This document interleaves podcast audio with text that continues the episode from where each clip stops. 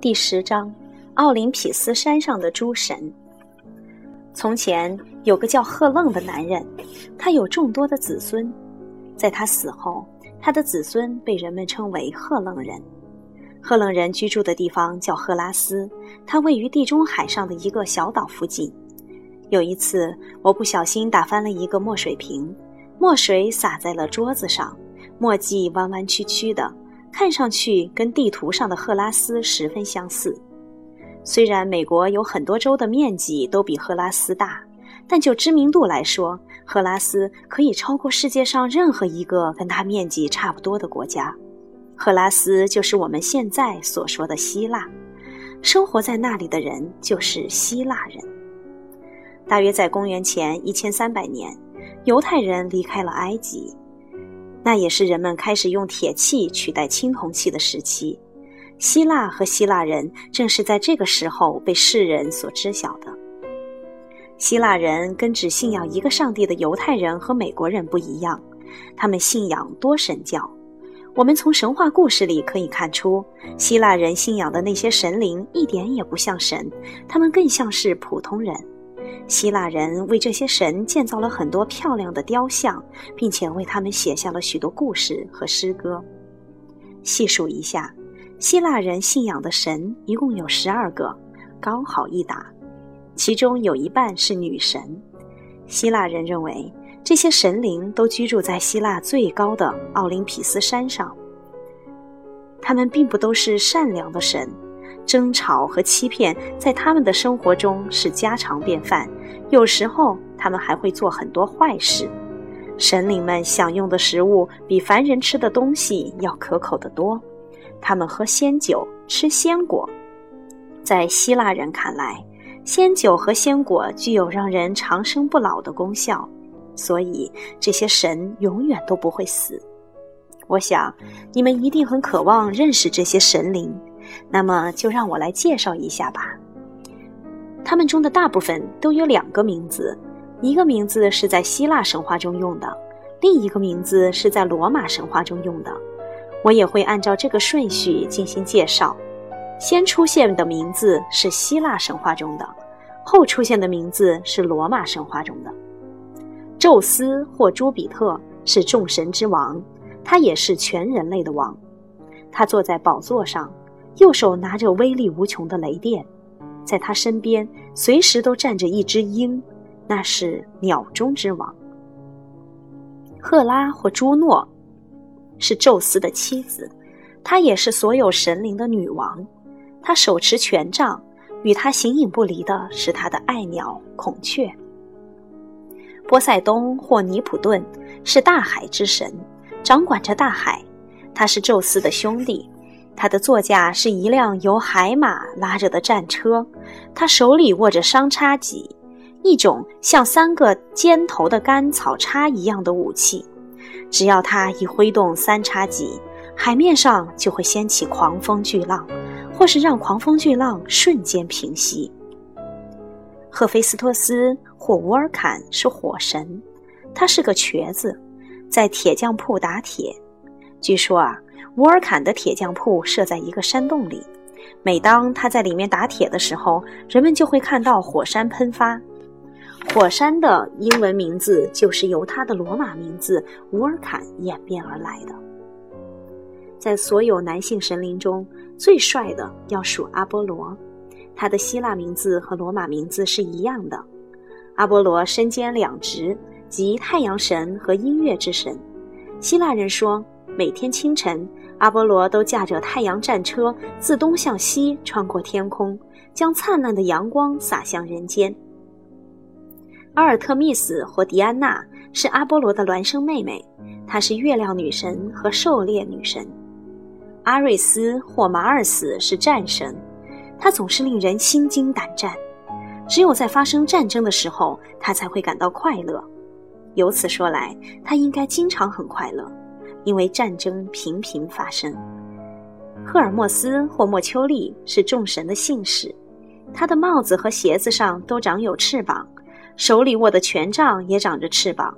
如果两个人正在争吵，他只需把这根权杖放在他们中间，吵架的人马上就会言归于好。有一次，赫尔墨斯看到两条蛇正在打架，他把权杖放到这两条蛇中间。不可思议的事情发生了，这两条蛇马上缠在一起，像恋人一样相拥在一起，再也没有分开。这根缠绕着两条蛇的权杖被称为使节杖，又叫双蛇杖。雅典娜或密涅瓦是智慧之神。他的出生经历很奇特。有一天，天神宙斯突然感到头痛，而且越来越痛。后来他实在忍不住了，就把那个瘸腿的铁匠赫菲斯托斯叫来，让他用锤子敲自己的头。这个命令让赫菲斯托斯感觉莫名其妙，但这是众神之父的命令啊，他必须服从。赫菲斯托斯举起锤子，照着宙斯的头使劲敲了下去。你们猜，接下来发生了什么事情呢？穿着盔甲、全副武装的雅典娜从宙斯裂开的脑袋里头冲了出来。雅典娜出来以后，宙斯的头马上就不痛了，因为雅典娜是从宙斯的大脑中诞生的。所以，她被看作是智慧的象征，被称为智慧女神。雅典娜在希腊建立了一座以自己的名字命名的伟大城市——雅典。传说中，她像照顾自己的孩子一样守护着这座城市。阿弗洛狄特或维纳斯是爱与美之神，男神中最英俊的是阿波罗，女神中最美丽的就属维纳斯莫属了。据说啊，他是从大海的泡沫中诞生的。维纳斯还生了一个胖乎乎的儿子，名叫厄洛斯或丘比特。他背着一个箭袋，常常把隐形的箭射到人的心上。被射中的人不但不会死，而且会马上坠入爱河。在情人节的时候，你会看到很多人用一支穿过红心的箭来表达爱意。现在你知道其中的原因了吧？